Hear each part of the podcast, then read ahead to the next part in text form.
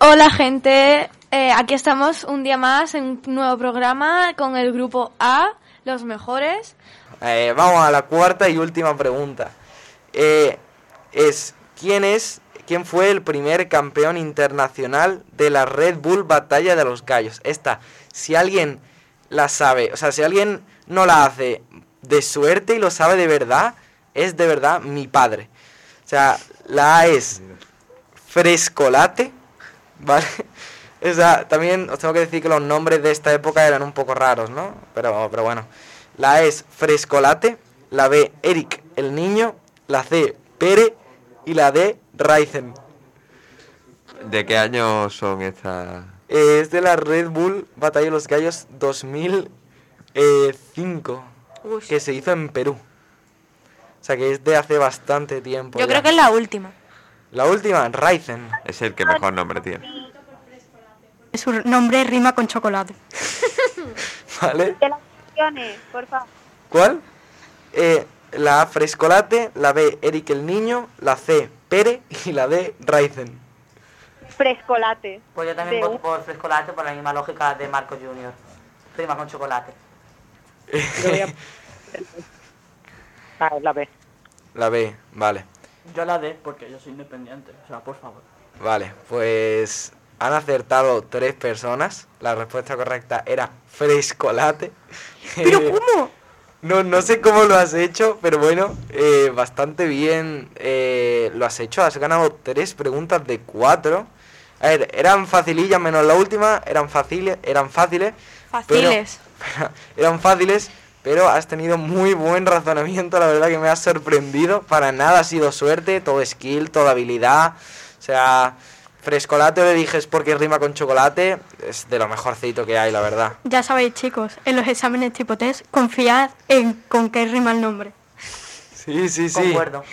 Eh, pues nada, eh, me temo que ya es la hora de despedirse. Ganador ha sido Marcos, muy bien hecho, la verdad.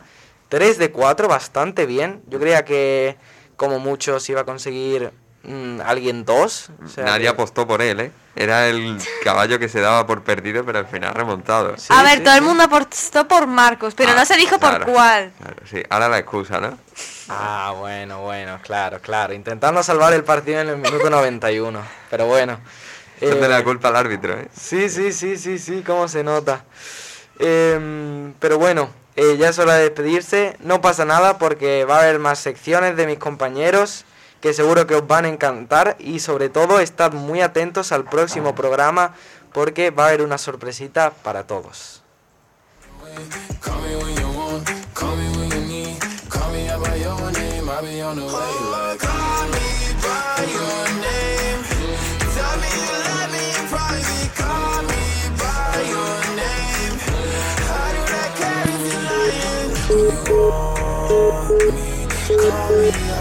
everything. Don't need your I say. Fuck it, let's ride.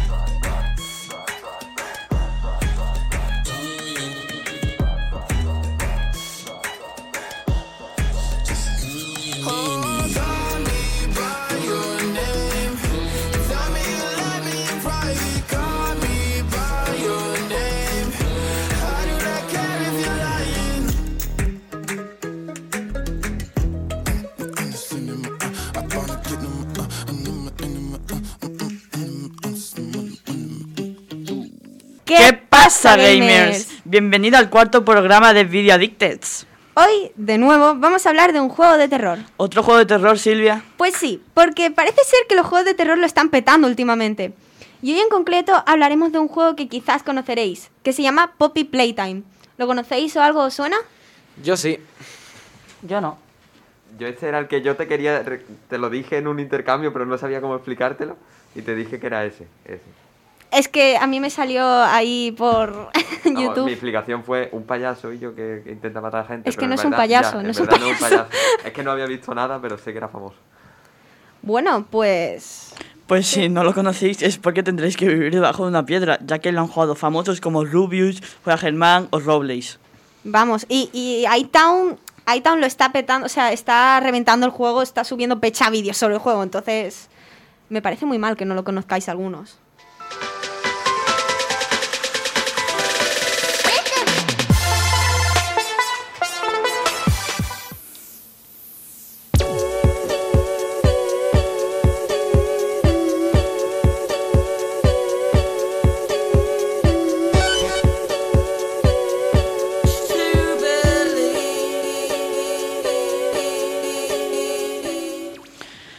Bueno, pues el juego empieza como un anuncio de una muñeca que habla y puede mantener conversaciones con los niños que se llama Poppy. Poppy Playtime. Para ser más exactos, aquí, para ser más exactos, aquí es donde uno piensa que Poppy va a tener una implicación clave en el juego, ¿no? Pues no, al menos por ahora no la tiene, ya que el juego está incompleto y solo han sacado un capítulo. En verdad el malo del juego, por así decirlo, o al menos de este capítulo, es Mr. Huggy Wuggy, que es el que nos persigue al final. Pero vamos a continuar con lo que viene a ser la historia del juego. Y es que resulta que ser nosotros, o sea, el jugador, somos como unos visitantes de la fábrica y según una carta que encontremos al principio del juego, nos dice que aunque parezca abandonada, todavía hay empleados allí. El juego empieza como un juego de puzzles y acertijos, y no es hasta el final que nos persigue Mr. Huggy Wuggy. Lo que realmente es más interesante de la historia del juego es que en este punto en que le damos estinazo a Mr. Wuggy encontramos un casete. En el casete se nos muestra una grabación de audio hecha por uno de los empleados de la empresa, en cual habla del experimento 1006, un experimento fallido que trajo graves consecuencias.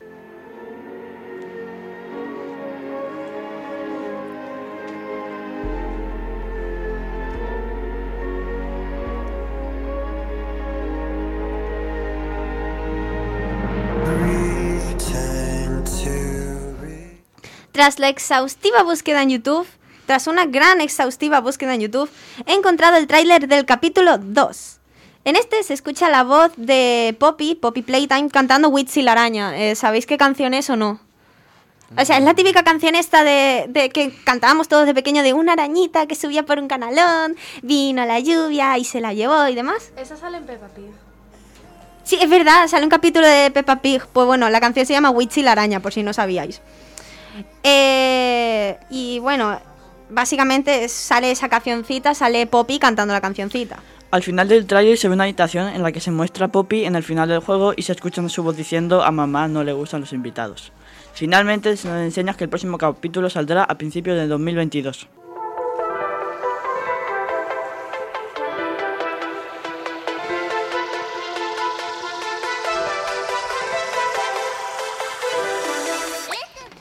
Y esto es todo lo que hemos podido encontrar hasta ahora, ya que este juego es muy nuevo y aún no hay mucho, solo que...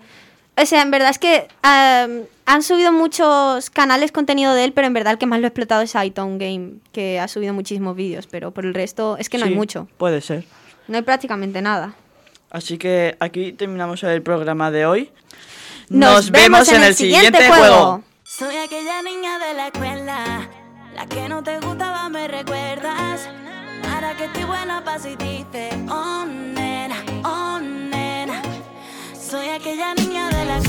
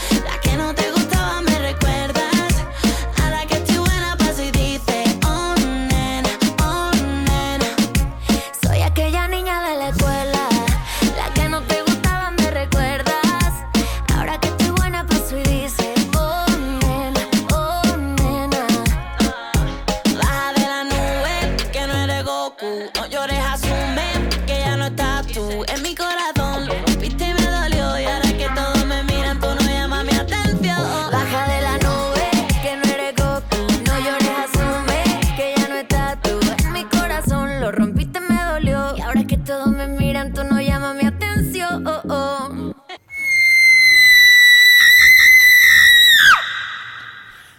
Advertencia. Esta sección puede provocar pesadillas a los más sensibles y a los que no lo son también.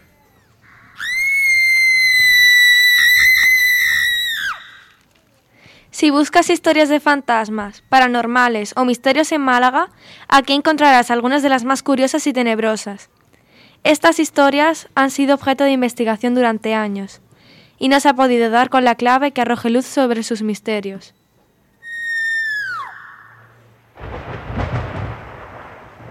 La leyenda del fantasma de la Alcazaba. Una de las historias más misteriosas y antiguas de Málaga tuvo lugar en la Alcazaba. Antiguamente, en su interior, se encontraban las casas de clase baja. Se conocía como la zona de la Alcazabilla. El verano de 1936, durante el cual se estaban realizando excavaciones, excavaciones en la Alcazabilla, se encontraron unas pequeñas figuras con nariz alargada y sombrero. Las identificaron con los duendes de las historias que se contaban a los niños por aquel entonces. ¿Tendrían algo que ver con lo que ocurrió a continuación?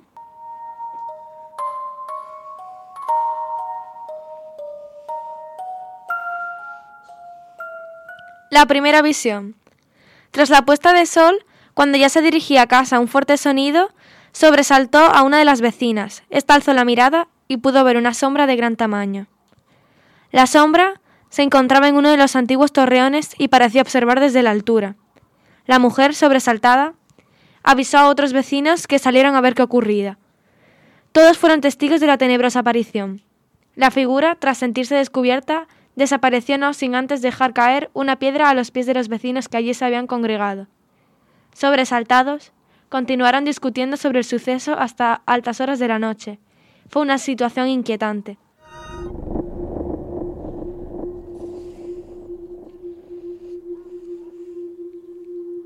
Misteriosa lluvia de piedras. Al día siguiente, alrededor de las 11 horas, comenzó una lluvia de piedras. El origen no era claro, pero muchos vecinos aseguraron que venía de la casa número 24, en abandono tras la muerte de su último inquilino. La lluvia de piedras duró todo el día, pero no fue todo. Al caer la noche, esa misteriosa figura volvió a hacer acto de presencia. Esta vez la acompañaban sonidos de lamentos y cadenas según atestiguaron los allí presentes. Los vecinos con temor, pero decididos, se aventuraron a ir por ese extraño ser, el cual desapareció sin dejar rastro. Pasó otro día y a la mañana siguiente volvió la lluvia de piedras. Este fenómeno hirió a tres mujeres que se encontraban en el lugar. Esta vez, y ante el, cariz amenazante que estaban tomando los acontecimientos, los vecinos decidieron asaltar rápidamente la casa abandonada desde la que se suponía que se lanzaban las piedras. Esperaban encontrar a alguien allí escondido, una persona física que había decidido gastarles una broma pesada. No se esperaba lo que ocurrió a continuación. Echaron la puerta abajo y al entrar vieron que las llaves estaban puestas por dentro y que no había un hueco lo suficientemente grande ni para que un niño pudiera escapar, lo cual descarta la presencia de alguien físico. La creencia de que era un fantasma ganaba cada vez más, más adeptos.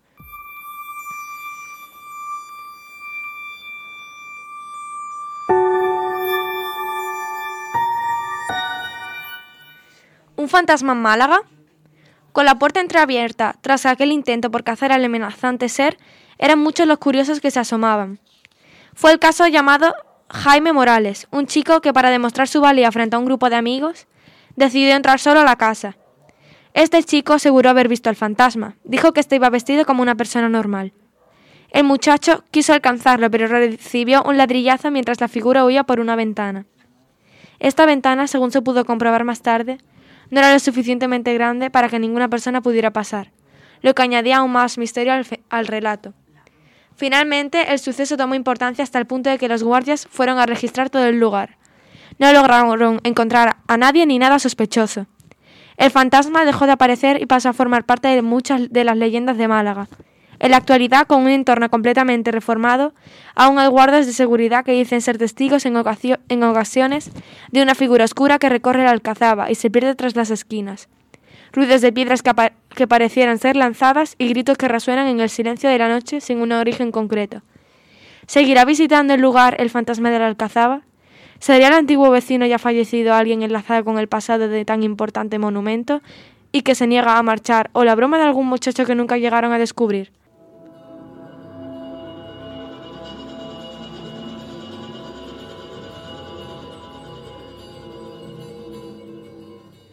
Vamos con la segunda historia.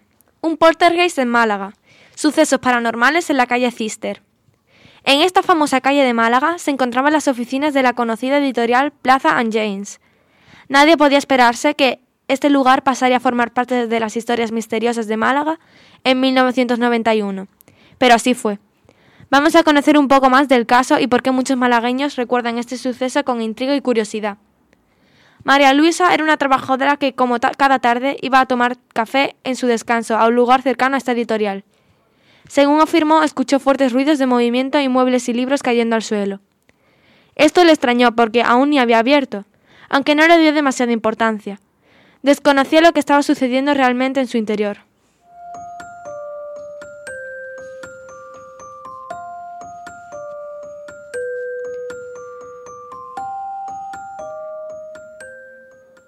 ¿Qué ocurrió en el interior de la editorial? Era el 6 de junio de 1991. Varios empleados se encontraban reunidos en su interior. Según atestiguaron, comenzaron a suceder cosas para las que ninguno tuvo explicación.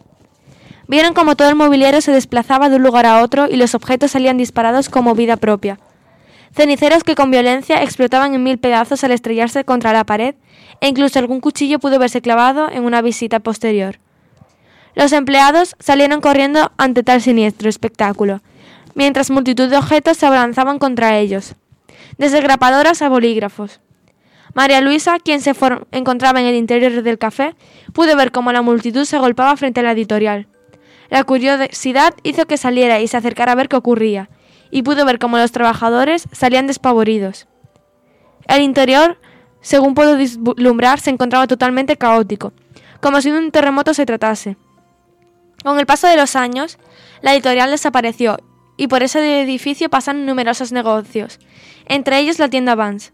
Según comentaron trabajadores de la misma, han experimentado diversos sucesos sin explicación. Caída de objetos, sensación de una presencia, pero nada comparable a lo que ocurrió en la plaza Ann James. Hay testigos que afirman que la policía acudió al lugar. Sin embargo, estos alegan no encontrar informes que acrediten la participación de aquel día. Sin duda algo ocurrió en esa editorial de Málaga, así lo afirmaron en su día un gran número de testigos. Vale, ahora quiero que me des vuestra opinión. ¿Creéis que estas historias son reales? A ver, es que yo en esas mierdas y esas cosas no creo, sinceramente, ¿sabes? O sea, no sé, me lo planteas muy realista, pero no creo en esas cosas. Yo tampoco creo que sea verdad, no sé, o sea... Sentimos desmontarte la sección, pero con nuestro realismo, pero es que no creemos que sea verdad. La verdad. Yo fui a un tour de esto de cosas de asesinato y eso por el centro de Málaga y me contaron esta última, la de el sitio ese y estuve delante, a ver, obviamente yo no suelo creer en eso, eh, me tendría que pasar para que yo empezara a sospechar, eh, pero bueno, ojalá está ahí, en plan, ojalá que sabes esa sensación de que tú piensas que hay un ente o algo de eso, no sé, estaría guapo experimentarlo. Yo es que soy muy crédulo y también me han pasado experiencias paranormales. A ver, la última me ha parecido menos irreal, porque como podría ser perfectamente una broma de algún niño, bueno, pero la primera ha dado un poquito de cague, la verdad, un poquito de cague. Es que claro, es difícil de creer si no te, si no te ha sucedido. A mí en lo personal sí me ha sucedido cosas raras, pero no sé, no, no sabría si denominarlas como paranormales. A ver, yo no voy a decir nada, yo soy el que viene aquí hablando de realismo, pero después soy el que está metido en un grupo de Wicca en el que hablamos básicamente de magia y demás, y el que quiere hacer una Ouija, pero eh, yo en estas cosas diré que no creo y mantendré mi información como que yo no quiero hacer una Ouija ni nada, nadie ha escuchado nada de eso. o sea. A ver si hacemos una Ouija en directo, ¿no? Yo estaría Es todo que mi madre no me deja comprarme la Ouija, dice, ay, es que esas cosas no sé qué, no sé, no me deja comprarme la Ouija. Mejor que no lo haga, Yo quiero creo que hacerlo. te- yo creo que tengo una Ouija en casa, señor. ¡Ostras! ¿Y si hacemos una Ouija aquí en el programa? en No, directo? gracias. No, por favor. Estaría bien. Estaría Comentar bien, por el claro. directo. Comentar por el directo. Ouija sí o Ouija no, para hacerla aquí en el programa en directo. Invocamos a Michael Jackson. Ponemos una encuesta en, en la historia y ponemos Va, venga, ponemos una encuesta en la historia, Ouija sí, Ouija no. ¿Y a quién queréis que...? Más original, no hay. El otro grupo seguro que no ha hecho una Ouija en clase. Pero espera, En ¿tienes, clase, ¿tienes una Ouija en serio en casa? Creo que tengo una Ouija. Vale, pues si podemos conseguir la Ouija, dejaremos una encuesta en Instagram para que nos digáis que si queréis hacer la Ouija y si hacemos la Ouija, ¿a quién, a qué espíritu llamamos? Yo voto por Michael Jackson. Yo no voy a hacer una ouija, como comprenderéis. No la haces tú, A la Freddie hago yo. Mercury. Y yo, vamos a hacerlo. Venga, va, veo. tío. Si la gente dice que quiere, lo hacemos. Y si no, también. Eso es, y si viene un espíritu, pues somos nueve contra uno. El que entra ya no sale, ¿eh? Somos nueve contra Michael Jackson. Y yo, el, el, re- el- Quiero el rey un poquillo, ¿eh? Yo quiero hacerlo. yo. Pondremos una encuesta en Instagram. Aunque yo voy a hacerlo mm, un poco, me da igual lo que digáis, pero pondremos una encuesta en Instagram y veremos. Eh, bueno, aquí se acaba mi sección. Eh, espero que tengáis pesadillas y bueno, os veo dentro de dos semanas. Porque solo tú sabes que cuando estás es tan bonita la tarde. Solo tú sabes, no sé vivir que yo sin ti no soy nadie. Porfa, no te vayas cuando el sol, cuando algún error me haga pasar por imprudente. Con nervio de bailar contigo, juega conmigo. Porfa, no te Ahora voy a dar paso a Iker, que nos va a hablar sobre la, la precuela de una película que se ha hecho muy famosa eh, estos últimos meses. Exacto. La película es una película muy reciente, es más, ha sido estrenada este 29 de octubre y la película de la que vamos a hablar es...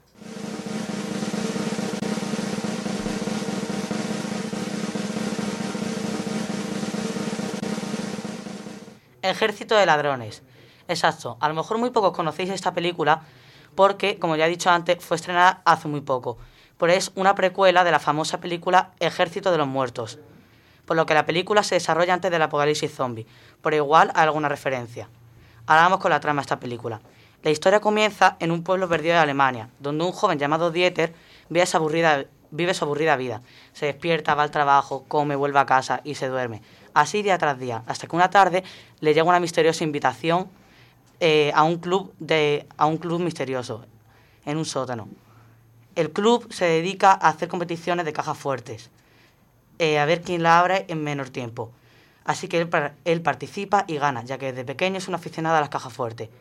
La líder de una banda de ladrones observa que él es muy bueno abriendo cajas, así que decide reclutarlo para el atraco del siglo, que es nada más y nada menos que atracar tres de las cuatro cajas fuertes del mejor fabricante del mundo, por lo que él, emocionado, acepta unirse al equipo, acepta unirse al equipo, así que se preparan para el primer golpe.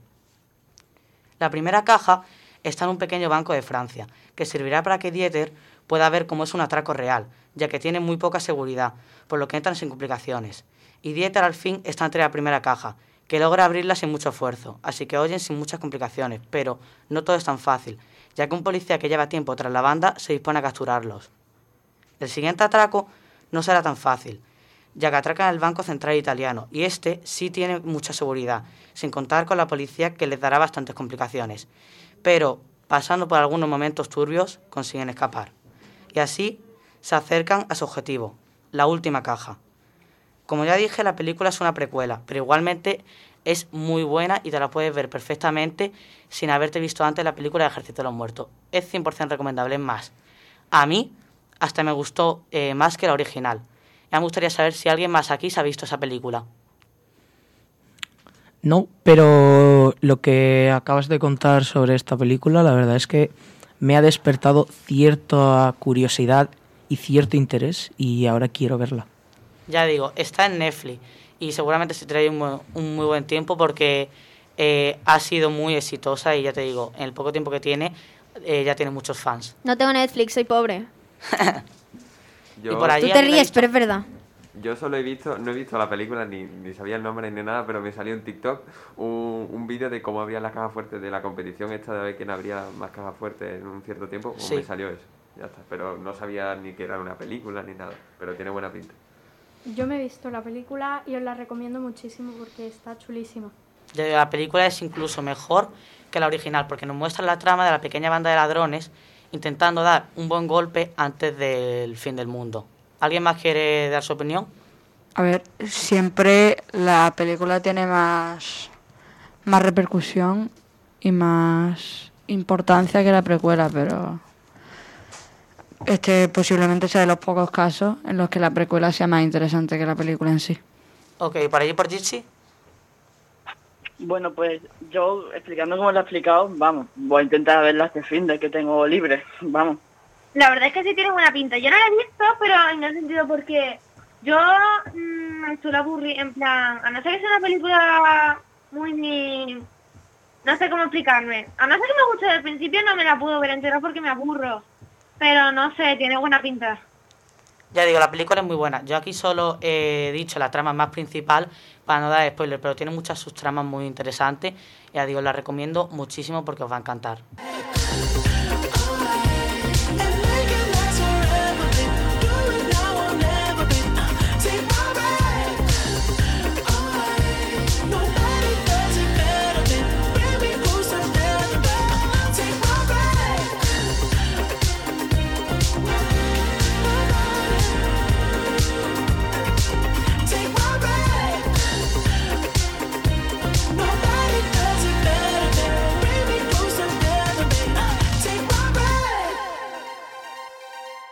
Eh, bueno, pues ahora pasamos eh, con Marcos que nos va a hacer una sección muy interesante.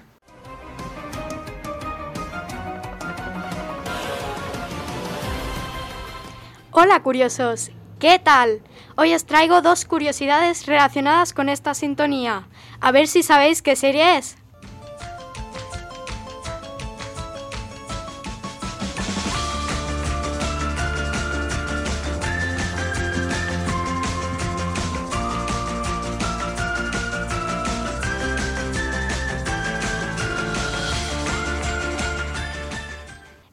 Exacto. Se ve que se ve que la estoy gozando con la canción, ¿no? Sea, Seriaza, Gravity Falls, seriaza. Exacto.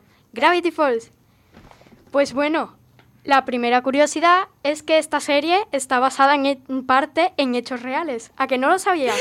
Que existe el tío Illuminati. Bill se llamaba, ¿no? Bill, no bueno, cómo se llama. en realidad no, pero en la vida su creador, eh, que en verano de pequeño siempre iba con su hermana Ariel a un pueblecito llamado Boring, Oregon, que significa aburrido Oregón en inglés. flipante el nombre del pueblo. Aunque siempre decía que no tenía nada aburrido. A ver, el nombre Gravity Falls es como gravedad cae, ¿no? El, Sí. el nombre en español es como... Eh, pero no tenía ningún diario con los secretos del pueblo, como estaréis pensando. Lo Ah. siento mucho. Espera, ¿el, el tío abuelo Stan existe? No. Espera, pero ¿tiene la frente que tiene Dipper en la cara? ¿La, la marca que tiene Dipper en la frente? Tampoco. Ya, Qué timo. ya podemos llorar. Qué timo, tío. No, no. Bueno, como no queremos seguir llorando, pues la segunda curiosidad que siempre, eh, que seguro que siempre habéis intentado averiguar, es que aquí os traigo muchos de los códigos finales de capítulos desencriptados. ¡Sorpresa! No jodas, me lo, me lo apunto. Primero está el código Caesar, que está en los primeros capítulos, desde el primero que se llama Trampa para turistas o Turista atrapado, y durante los créditos del episodio se puede leer Bienvenidos a Gravity Falls. El segundo episodio, en el que Dipper va al lago con, su- con el tío abuelo Stan, se llama La leyenda del Globe Wonker y durante los créditos se puede leer La próxima semana regresa a la isla trasero. No preguntéis por qué. ¿Por qué trasero? En, la, en el programa Cazadores de Cabezas, eh, es decir, en el que se encuentran las figuras de ceras mágicas. Ah, sí, en el que están las figuras de cera mágicas que intentan asesinar a Stan. Sí. Pues bueno, durante los créditos se puede leer Él sigue en el conducto, porque como os acordaréis, una de las cabezas de Se- las figuras de Se ce- metió en un se- conducto. Pero Exacto. eso sí, eh, eso en verdad en la tele no lo puedes ver porque te cortan todos los créditos. En realidad sí que te sale. ¿Se ve? Sí. O sea, yo me he mirado, yo me miro la serie y pero en verdad en el clan en cuanto salen los créditos lo cortan y ponen otra cosa. Y además, de hecho, en uno de los últimos capítulos de la serie sale la cabeza hablando con la gente. Ostras, eso no lo he visto. Sí, eh, eso es en el raro Magedón. Necesito verlo. Después, en el episodio a mano que manipula a Mabel, durante los créditos se puede leer descifrado Carla, ¿por qué no me llamas? Eso suena un poco a indirecta del pobre creador de la serie para alguien. Un pelín solo. esports por páginas no muy legales. Y bueno, me ha gustado. No lo he visto entero, pero el primer capítulo está bah, buenísimo. La serie es buenísima. La serie, la serie es muy, muy buena. Te- teoría, historia y diversión. Ya está. Lo mejor para mí. Pero, ¿y la serie dónde se puede ver? Porque yo siempre la he visto en la tele y no he tenido eh, continuidad esa que... En plan, ya creo que Sí. me he visto todos los capítulos. El típico capítulos sueltos que te echan en el Ahí Disney está, porque Channel. te ponen el último y después te ponen el tercero, que no te enteras de nada. Sí, sí. Eh, Me pasa ¿dónde, ¿Sabes dónde se puede ver Sí. continuo? Eh, yo al principio la veía en YouTube, pero ya no sé si sigue ahí. Así que después me la vi entera, seguida y en orden en Disney Plus. ¿En Netflix estará o algo? No. ¿Puede ser? Lo siento. Pero si no tienes Netflix, Silvia. ¿Quién te ha dicho que no robe Netflix? Ah, bueno. ¿No se puede robar Disney Plus? También me lo robo. ¿Cómo te Ah, crees que me vi Luca? Pues yo necesito que me enseñe a robar Disney Plus. eh. Tengo ya la necesidad de verme Marvel y X-Men. A ver, es que es, la, es de la hermana de la novia de mi hermano. no, de la... Y el Netflix es de la tía de, de la tía de la novia de mi hermano. Resume, que me acopla a esa familia, ¿no? Que me acoplo yo a la familia. ¿Me acoplarías? No. Jo. Pero mi amigo casi me, me pasa su clave del Netflix. Jo. Aviso, está en el otro grupo. Eh, bueno, durante el episodio El Inconveniente, durante los créditos se puede leer descifrado adelante Aoshima. ¿Aoshi Aoshima. Me suena. Eh, si no me equivoco, este episodio es en el que eh, saca a un personaje de un videojuego. Ah, eh, pero lo saca dos veces al personaje del videojuego. En la que quiere pegarle al novio de. Se me ha olvidado la chica esta, la chica que Ah, le gusta. Wendy. Sí, al novio de Wendy. Y hay otro más en el que lo creo que lo sacaba otra vez más. Eso es porque en el raro Magedón, cuando eh, Bill vuelve todas las cosas raras, salen todos los juegos del centro de juegos. Es verdad, y sale el tío ese, el del de este de lucha. Sí, está muy loco. Sí, sí, está todo loco. El tío quiere cargarse cosas. Después, en el episodio Dipper contra la masculinidad, que recordaréis porque Dipper se mete con unos hombre tauros a una cueva extraña para hacerse hombre, durante los créditos se puede leer descifrado el señor Caesarian no vendrá la próxima semana, el señor Atbash lo sustituirá, lo cual entenderéis porque hay más de un código en los criptogramas de esta serie. Y el siguiente criptograma se llama Atbash. Interesante. En el episodio Doble Dipper, que es en el que Dipper se fotocopia a sí mismo, ¿cómo no? Ese creo que no lo he visto, ¿eh? No hago spoilers. No Durante los créditos se puede leer descifrado Dipper de papel atascado dice Tiene mucho sentido, ¿sabes lo que dice? Está atascado. literalmente habla así todo el rato. Eh, ¿Me podéis explicar qué significa ese sonido extraño? Pues sonidos raros que no tienen sentido. ¿Qué idioma es ese?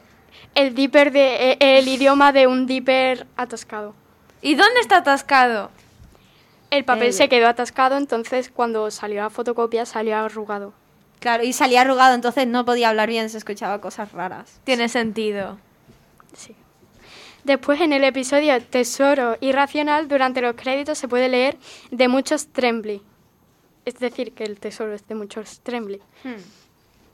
En el episodio El cerdo viajero del tiempo, que recordaréis porque Dipper quería ser el novio de Wendy. Ah, sí, y entonces he utilizado la cinta métrica del tiempo y entonces eh, Mabel no conseguía bamboleos. Sí. Y entonces lo devuelve todo para que Mabel consiga bamboleos, mi niño, mi nene. Creo que quiero más al cerdo que a cualquier otro personaje de la serie. Es el mejor cerdo del universo. Mejor cerdo del universo de todos los... mm, todos los cartoons. Después, durante los créditos de ese episodio, se puede leer no aprobado por G.H. Shells, que supongo que será uno de los directivos de Viaje del Tiempo. Luchando con luchadores, eh, durante los créditos se puede leer descifrado, lo siento, Dipper, pero tu Wendy está en otro castillo. Eso es triste. No, tío, o sea, me da, me da en verdad medio, medio ternura Dipper siempre intentando amar a Wendy. Me encanta porque estoy aquí todos hablando en plan fanáticos a lo loco, guau, amamos la serie, no sabemos todos los episodios de memoria y yo que nunca en mi vida he visto un episodio de esa serie. Sí, Pues tienes que vértela, te va a encantar. no tenéis infancia, o sea... Eh, yo tampoco la he visto y estoy un poco perdida. A ver, básicamente Gravity Falls son dos chicos que se van al pueblo Gravity Falls y viven aventuras raras. Sí, porque el pueblo está lleno de misterios paranormales. De hecho, el primer día se encuentra un diario escondido en el bosque que tiene todos los misterios del pueblo escritos. Y hay referencia a Illuminati. Sí. Ah, qué guay. Mi gana de vérmelo subiendo. En el episodio El pequeño Dipper, durante los créditos se puede leer traducido El he- hechicero invisible vigila, algo que podemos entender cuando vemos una de las páginas de el diario en el que te habla de un hechicero invisible, que por cierto es muy feo. ¿Cómo lo sabes? Pero si es invisible porque es feo. Porque hay una forma de verlo. Vale. No quiero hacer spoiler. vale. No, mejor no hagas spoiler, porque aquí tenemos unos cuantos incultos que Yo- se tienen que visto, ver la ¿eh? serie. Yo la he no, visto, pero creo que no Tú me no, pero Iker y África No, muy mal. no me ¿eh? hagáis hacer spoiler porque si no empiezo a llorar. Empezamos. Bueno, y ya dejo de daros la lata con una de mis series favoritas. Hasta la próxima. Nuestra serie favorita. Y a esperar eternamente a la siguiente temporada.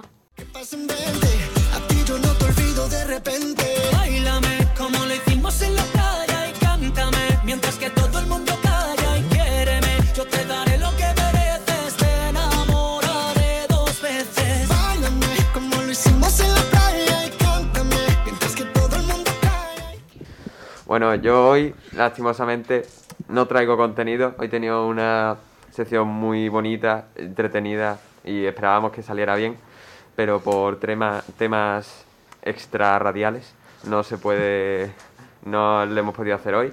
Eh, iba a ser una competición, como ya dije el programa pasado, de un torneo de globos que van a participar todos mis compañeros e incluso iban a tener premios. Bueno, Casi to- todos. Ahí está, todos no, porque Silvia eh, tiene pánico Fobia a los globos. fobia a los globos y a Darío le da entera a los globos, pero bueno, eh, se hace una competición, eh, eso con su árbitro, con su comentarista, eh, que queríamos que participarais vosotros, pero eso no se ha podido hacer, así que dentro de dos semanas lo vamos a intentar hacer y intentaremos que salga lo mejor posible y vamos a intentar que sea lo más colaborativo con el público posible, con ellos con ellos ayudándonos y apoyando a su concursante favorito. Y eso, eh, algo novedoso, así que no, saldré, no sabemos si saldrá bien o no, pero eso, mm, espero que lo esperéis con ganas. Pero eso sí, traeremos una pedazo de Ouija, que mucha gente se está poniendo, pero no, vamos a traer aquí una Ouija al programa, ¿vale? Yo ya he estado buscando cómo se hace la Ouija y yo confirmo que la voy a hacer, vamos. No va a ser aprendiendo, ¿eh? Va a ser aprendiendo llorando. Aprend llorando. Aprend llorando, ¿vale? Pues lo vais a hacer vosotros solos porque yo paso. Pues eso, ya hasta aquí, eh, eso, el próximo programa. Venid preparados con la cuenta de Instagram para meteros en el directo si queréis ver la competición en vivo. Aquí lo vamos a estar eh, locutando, pero eso, es mejor verlo, así que Esto está seguir preparadísimo, ¿eh? aprendiendo barra bajo onda color en Instagram para ver todo lo que hacemos el día a día y eso. Aips. Y ahora quiero que vuelva como un niño los findes. Desde que te has ido no hacen gracia los chistes. Me he cortado el pelo, me he comprado otro tinte. Buscando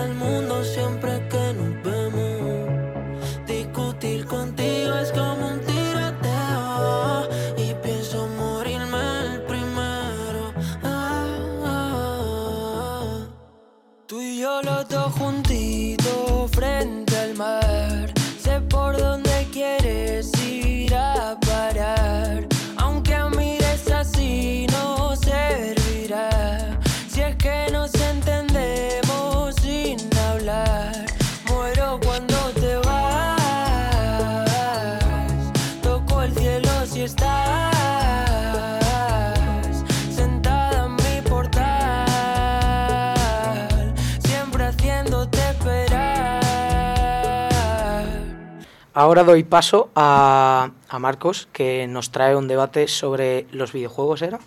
Correcto.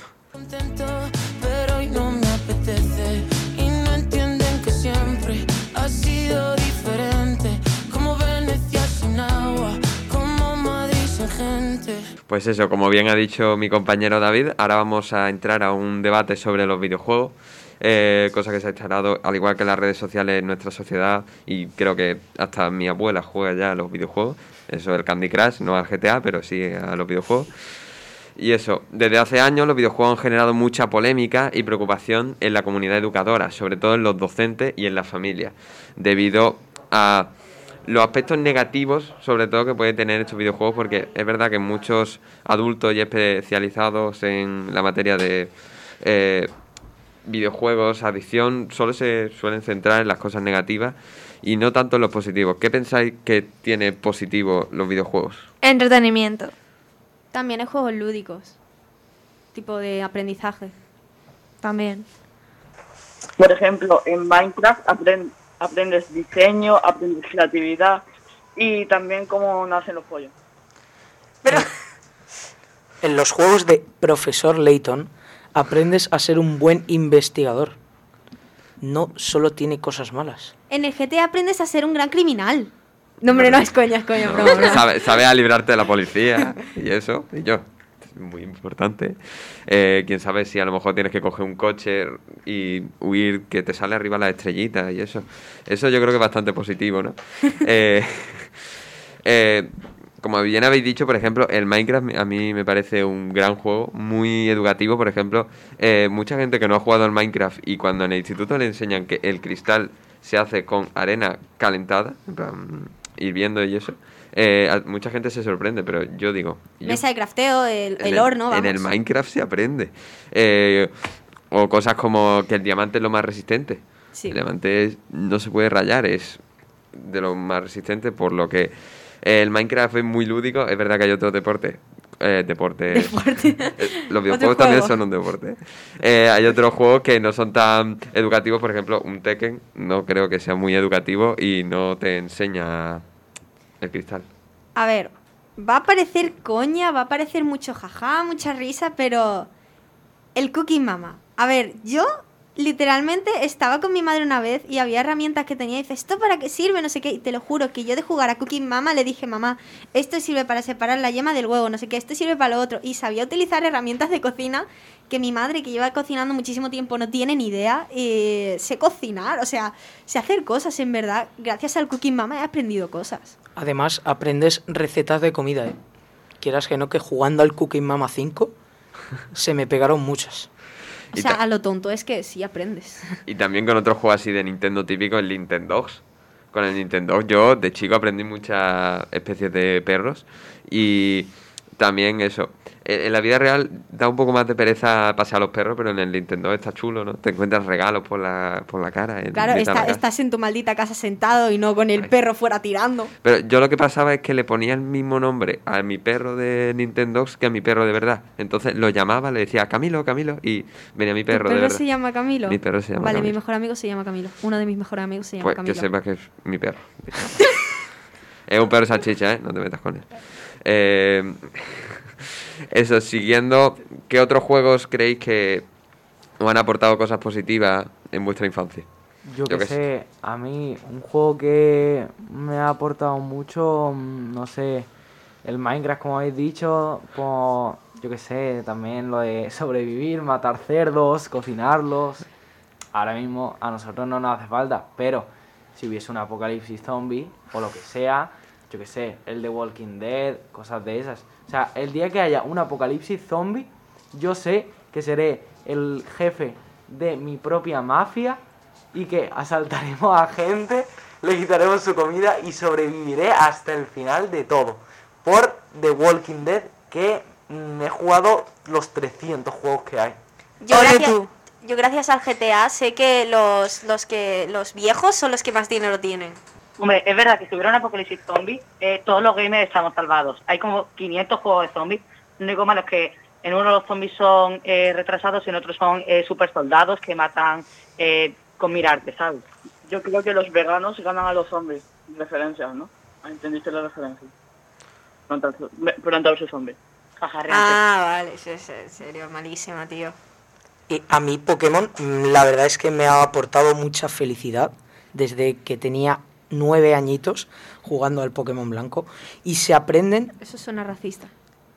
Lo siento, No, pero tío, suena- también, también hay un negro, ¿eh? ¿Y por qué no te También- pillaste el negro? ¿Por qué ¿Qué? no te pillaste el negro? No sé, me Eso- venía en una R4, yo... Hay que- yo- Ah, claro, me, sí, venía, me excusas. venía, me venía. Me Luego... venía. Te venía solo. te A ver, yo no digo nada, pero el Pokémon Go hizo a muchos ratas salir de su casa. También. Eso es cierto. Yo salía con los amigos de mi hermana a jugar Y Pokémon provocó Go. atropellos. También. Mucho. Bueno, pero, Provocó gente tirándose de barrancos, pero salieron de casa al menos. pero igualmente, gracias a Pokémon, yo, yo he hecho muchos grupos de amigos. No sé si a vosotros ha pasado con otros juegos que de repente os unís y os ponéis un grupo, pero, pero no un grupo normalito, dos, tres chavales, sino un grupo enorme de, de gente que, yo qué sé, en este caso de Pokémon, vamos haciendo intercambios, combates. La verdad es que es, es, es uno de los mejores juegos que ha existido para mí. No sé si para los demás así, pero... Yo eh, lo que más he aprendido de los videojuegos, de cualquiera, es que los chinos son mejores en todo. Clash Royale, Fortnite, Minecraft, GTA, los chinos te ganan en todo. Mira, hay un viejo dicho que yo lo confirmo, que es, por muy bueno que seas en algo, un chino lo hará mejor. Yo no digo nada, pero yo era el típico que se ponía el nickname en chino para que todo el mundo se cagase de mí. O sea, que yo que sé, que entre una partida y digan, ¡hostia, un chino! Y Yo claro, lo hacía. Y se sale. Porque dice, Sí, ya no tengo sale. oportunidad, voy a perder tres minutos de mi vida. Voy Ahí a... va, ya has ganado. Entonces, buenísima la, el de esto, ¿eh? Pues bueno, ahora me querría centrar en los aspectos que va a decir eh, mi compañero Alejandro. También hay una cosa que nos enseñan mucho los videojuegos, que es la paciencia. Por ejemplo, en el Geometry Dash, eh, o tienes paciencia, o gritas, o... O, O cuando algo, carga el pero- juego. Exacto. Pero la paciencia es esencial. Pues hay gente de mi clase, en plan, que hay un niño de mi clase que solo juega al Gran Turismo, ¿vale? Es muy raro, solo le gusta ese juego de la Play, no juega nada más. Estuvo una época jugando al Fortnite, pero no jugué, ya no juega nada más. Y bueno, pues él no tiene paciencia para nada. O, bueno, la mayoría de niños de mi clase no tienen paciencia, pero hay uno específico que llega al punto de mm, coger el mando y estamparlo con una pared porque no tiene paciencia o bien porque ha perdido una partida o no sé. Y uno que eh, ha tenido como tres mandos porque los estampa contra el suelo o les pega pisotones y bueno, pues así pasan las cosas. Pero si eso es normal, por Dios. ¿Tú Yo no has quiero- estampado nunca un mando? No. Es que tú no has jugado nunca a Food Champions. el móvil. Una cosa, una cosa. robadas hay. Yo quiero decir una experiencia real me ha pasado. Eh, los juegos me han empezado, me han enseñado a ser persistente porque yo me acuerdo jugaba al Rayman Origins, no me salía y jugué tantas veces el nivel que es que el propio juego cuando reinicié otra vez el nivel porque había muerto me pone Llevas mucho rato jugando este nivel en bucle, ¿quieres cambiar de nivel? Y yo le decía, no, seguir jugando el nivel. Y me ponía, ¿estás seguro? Llevas mucho rato. O sea, hasta el propio juego dijo, hostia, llevas mucho tiempo con esto, ¿eh? Juegazo el Rayman Origins, la Yo, verdad. yo estoy seguro de que tú no estuviste más de 11 días esperando a que se te mejorase el ayuntamiento al nivel máximo. Claro, eso, eso lo de no poder usar un constructor porque está ocupado en el Cloud Clan, Ah. eso sí que te enseña paciencia, ¿eh? Porque no te vas a gastar las gemas porque las gemas sirven para comprarte otro constructor. Hombre. Es Yo, yo he inversión. jugado Clash Royale, ¿qué te crees? no, Cloud Clan. Claro, Claro, Cla- eso, Clash Clan. Desde los Y 8 Cookie Run. añitos. El Desde los Cookie Run, tío. añitos. Cookie Run es mejor. Cookie Run. El Cookie Run. Eso no lo Cookie Run es un juegazo y tiene uno que es parecido al Clash of Clans. Tienes ahí tu aldea de galletitas y son monísimas. Pero es, es una copia. Es una copia en Pero es regla. buenísimo. Pero es una copia. Es mucho mejor. Pues yo gracias a los videojuegos he aprendido a ahorrar, porque siempre, siempre me compraba algo y me hacía falta más dinero para lo que me, me pedía después. ¿Verdad? Aprendes a ahorrar ahí, a guardarte el dinerito. Yo en el Minecraft de chico era muy en plan, eh, consigo hierro y digo, es que no me lo puedo gastar en un cubo, un cubo es innecesario. Yo, yo, yo, Eh, literal, ¿eh? Y tampoco en una armadura, una armadura, ¿para qué? ¿Para qué? Y Yo, yo me acuerdo que yo lo que hacía era me hacía armaduras, pero luego no me las ponía porque Claro. es que no quiero que se me gasten, tío. es una reliquia, ¿cómo se va a gastar mi armadura? Tengo un pico de diamante con fortuna 3, pero no me lo quiero gastar, no me lo quiero gastar. Yo tenía dos sta- tres de stack de hierro enteros y aún así seguía ahí ahorrando hierro. Siga con el pico de piedra. Sí, sí. De madera. Típico que cuando consigue hierro, antes de hacerse una espada, un pico, una arma- bueno, lo primero es el pico, pero después me hago un cubo, un escudo y, depende del mundo, unas tijeras. Y luego ya voy por la armadura y la espada. ¿Unas tijeras?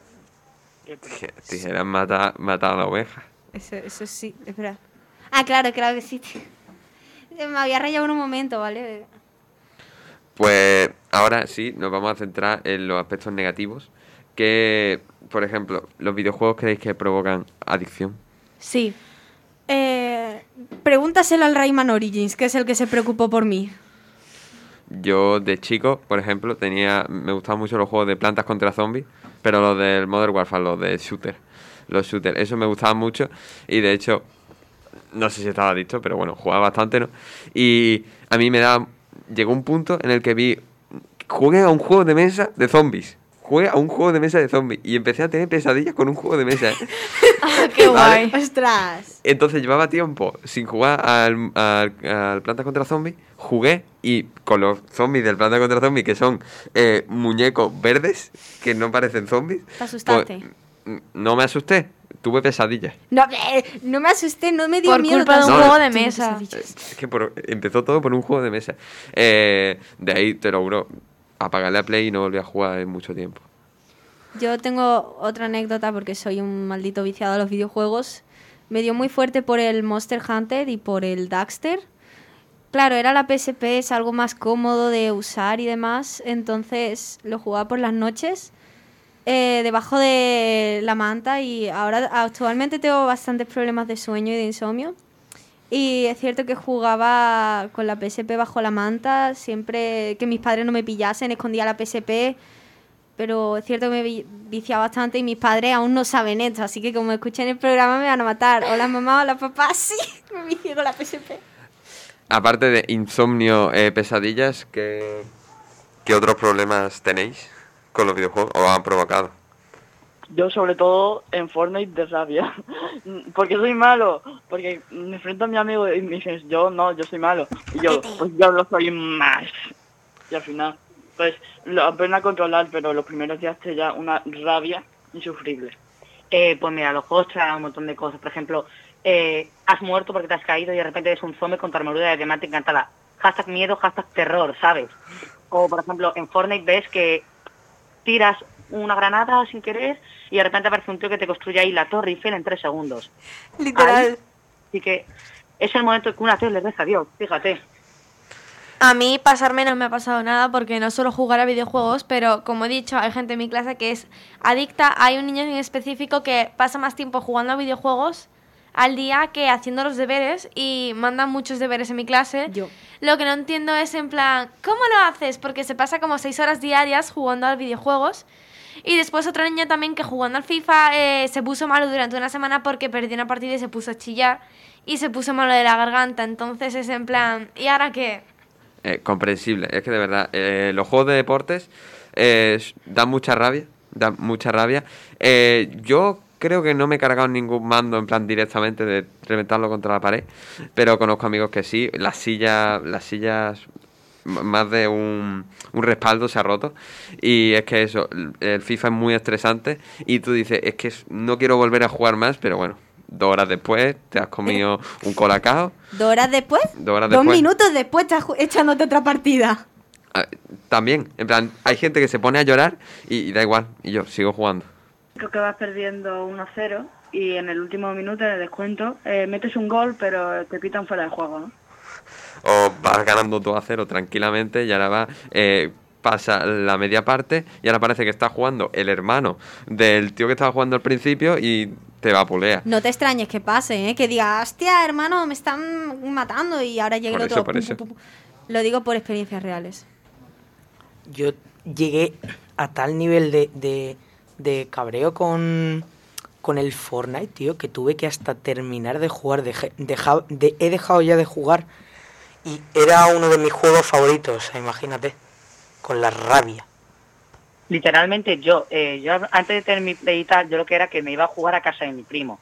Eh, entonces, en aquel tiempo que me hizo jugar a Fortnite, ¿no? Y me acuerdo que una partida, estaba yo top 15, me tocó una Scar Moral y le dije, toma primo, juega que seguro que la ganas.